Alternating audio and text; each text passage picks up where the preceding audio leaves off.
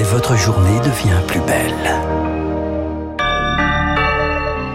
Il est 7h30, merci d'avoir choisi Radio Classique pour accompagner votre réveil.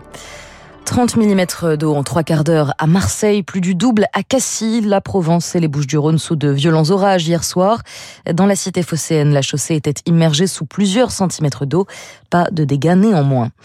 Ces conditions météo devraient désormais se calmer. Météo France a levé la vigilance orange orage dans tous les départements concernés.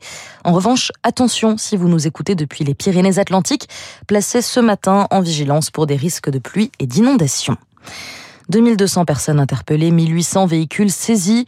Et bilan de la lutte contre les rodéos urbains depuis le début de l'année. C'est ce qu'a annoncé le ministre de l'Intérieur Gérald Darmanin en déplacement à Créteil. Antonio Gutiérrez et Recep Tayyip Erdogan attendus à Lviv. Le patron de l'ONU et le président turc doivent rencontrer Volodymyr Zelensky dans l'ouest ukrainien.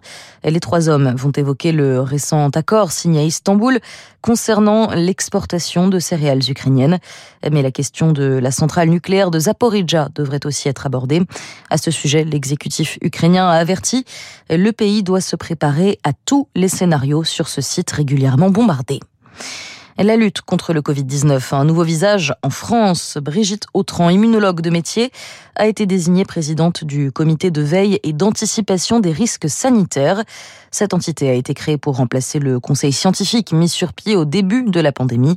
Brigitte Autran et son équipe devront aussi surveiller les autres risques sanitaires, notamment la variole du singe. Et puis côté sport, enfin, la France saute les obstacles et ramasse les médailles au championnat d'Europe d'athlétisme. La délégation française a décroché hier sa quatrième récompense grâce à la deuxième place de Pascal Martino Lagarde au 110 mètres M. Place à la musique pour la demi-heure qui vient, puis ce sera l'heure de retrouver Gaël Jordana pour démarrer la journée du bon.